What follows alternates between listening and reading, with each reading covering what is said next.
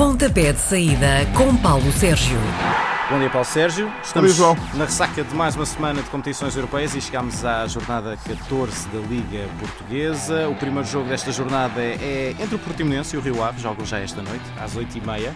E eh, o Rio Ave, eh, como visitante, já não ganha nada eh, sem- eh, desde setembro. Só conseguiu ganhar em Lisboa, não deixa de ser curioso. Ganhou ao Sporting, depois ganhou à Belenenses eh, SAD, mas o Portimonense também não fez muito melhor, porque tem apenas uma vitória em casa, na frente ao eh, Famalicão. Estas equipas já ganharam esta, já jogaram esta época na Taça da Liga, foi em outubro, empataram a um golo. Na época passada o Rio Ave venceu por 1-0.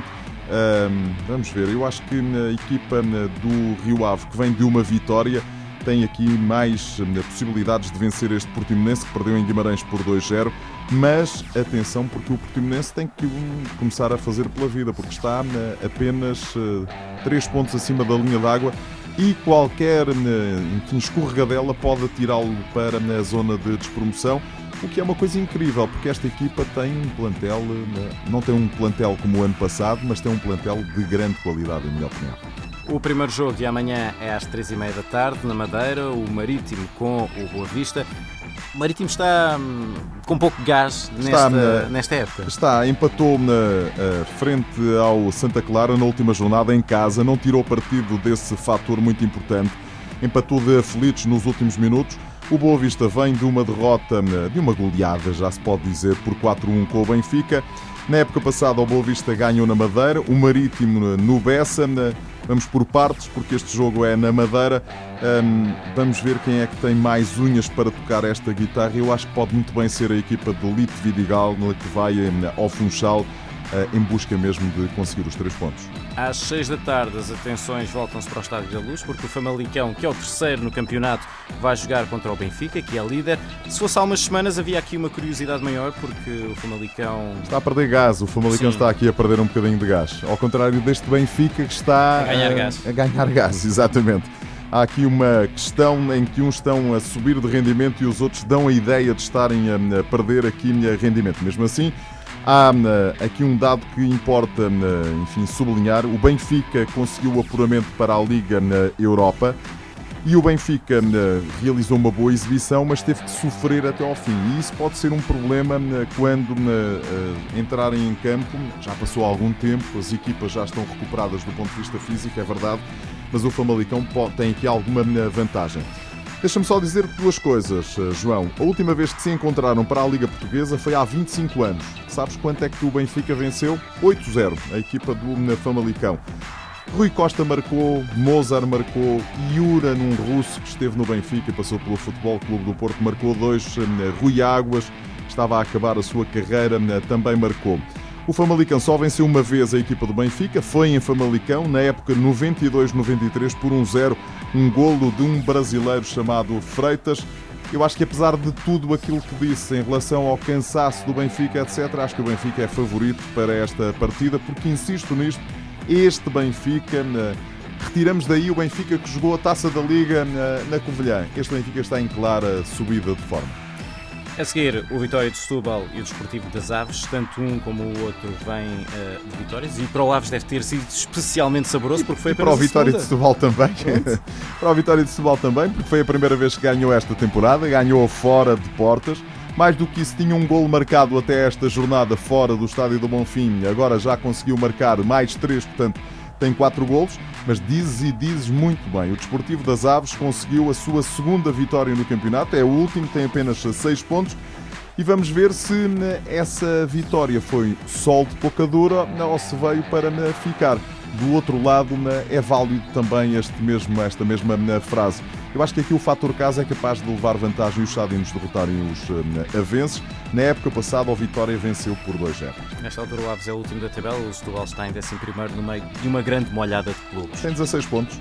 No domingo, às 3 da tarde, Moreirense com Belenenses Chade, duas equipas que vêm de jogos com os grandes. O Moreirense perdeu, o Belenenses Chade conseguiu um pontinho em casa com o Porto.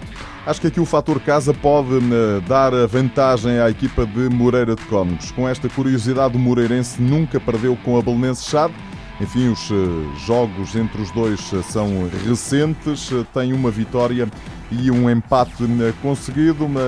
Insisto, acho que o Moreirense é capaz de ultrapassar esta equipa da Belenense Chade, até porque joga em casa e esse pode ser o fator absolutamente decisivo. E se ultrapassar um jogo, ultrapassa também na tabela. Exatamente, estão ali, estão ali os dois juntos, ou seja, o Moreirense tem 14, o Belenense Chade tem 15 pontos. O outro jogo, hum, há um jogo no Minho às 5h30 da tarde. O Gil Vicente, que tem estado forte em casa, vai receber o Vitória de Guimarães. Um, e da tradição mais recente, isto está. Ora ganha um, ora ganha outro. É, é mesmo. Mas repara, o Gil Vicente ganhou ao Porto, empatou com o Braga, ganhou ao Sporting. Portanto, eh, as equipas de top no Campeonato Português têm grandes dificuldades para passar no Municipal de Barcelos. A equipa do Gil vem de uma derrota em Vila do Conde. Na equipa do Vitória de Guimarães tem vindo também a subir de forma. Agora que já não está nas competições eh, europeias, provavelmente vai eh, olhar eh, com mais intensidade, com mais incidência para as competições domésticas. Está praticamente na Final Four da Liga, da Taça da Liga.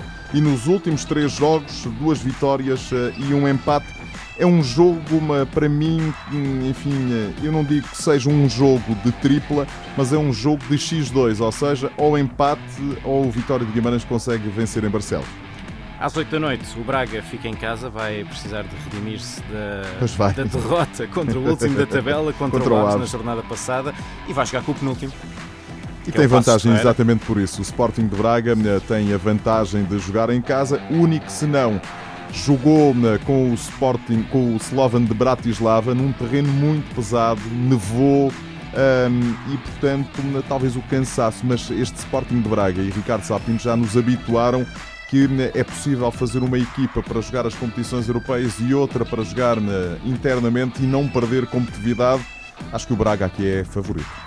A jornada 14 só se completa na segunda-feira e com dois jogos dos grandes. Às 7 da tarde, o Sporting joga com o Santa Clara, nos Açores, uma equipa com quem eh, nunca perdeu. Uh, esperas que o Sporting tenha tantas dificuldades para marcar como teve contra o Moreirense na jornada anterior? Mas jogou bem. Ou seja, o Sporting, apesar de ter tido dificuldades para entrar no último reduto da na, equipa do Moreirense, jogou bem e justificou essa vitória. Eu acho que o Sporting e o Santa Clara podem aqui uh, equilibrar-se. E o que é que eu quero dizer com isto? É capaz de ser um uh, empate no resultado mais certo desta jornada. A equipa do Sporting vem de uma deslocação também difícil à Áustria, pode o cansaço que os jogadores trazem, enfim, aqui a ser algo que entra nesta equação, se bem que Silas não levou toda a equipa para a Áustria e, portanto, deixou gente a descansar para atacar este, neste jogo. Mas acho que o Santa Clara pode fazer aqui uma gracinha.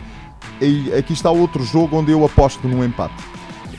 Há aqui uma estatística interessante que é o Santa Clara tem a quinta melhor defesa do campeonato com uh, 14 golos sofridos e o Sporting está atrás, tem 15, 15 pois, golos o, sofridos. O, o, o que espanta este ano é o facto de o Sporting ter tanto golo sofrido e, portanto, não é o facto do Santa Clara ter apenas 14 golos sofridos, é o Sporting ter 15 golos sofridos. Finalmente, às, às uh, 8 e um quarto da noite, no Dragão, é o Porto Tondela. Um, no último domingo, os azuis e brancos perderam pontos na perseguição ao Benfica, escorregaram contra o Belenense Chade, empataram. Uh, ontem jogaram Liga Europa. O Tondela vem de uma vitória saborosa contra o Famalicão, já um gol nos descontos dos descontos. O Porto Fora. pode voltar a vacilar? Fora. Fora. O Tondela fora tem um campeonato que, eh, se tivesse um campeonato semelhante em casa, estava a lutar pelo título. É preciso que eh, não percamos isto de vista. O Porto, eh, o Porto vai ter que fazer, enfim, vai ter que se aplicar a fundo para ultrapassar esta equipa do Tondela, que já venceu no Dragão por um zero na época de 2016. Um golo de Luís Alberto foi a única vitória dos Beirões frente ao Futebol Clube do Porto. Eu acho que o Porto é favorito, mas vai ter que o demonstrar em campo frente a uma equipa do Tondela de Nacho Gonzalez, este espanhol eh, galego que é bom treinador, mas precisa ali de equilibrar um bocadinho as coisas, porque fora faz ótimos resultados e em casa nem pouco mais ou menos. João, se me permites, três jogos que são quatro jogos do campe... do, dos campeonatos estrangeiros. Vamos já, já vais internacional. Porquê. Exatamente, já vais perceber porquê. Domingo, a partir das duas da tarde, o Wolverhampton recebe o Tottenham. Sexto, 23 pontos, 24 pontos contra o sétimo, 23 pontos. dois técnicos portugueses, de um lado Nuno Espírito Santo, do outro José Mourinho. Na época passada, os Spurs, ainda com Maurício Pochettino, venceram por 3-2 na deslocação ao Wolverhampton. Vamos ver, vamos ver. Achamos apenas e só a atenção para este jogo. Pode ser um belo espetáculo entre duas equipas treinadas por dois treinadores portugueses.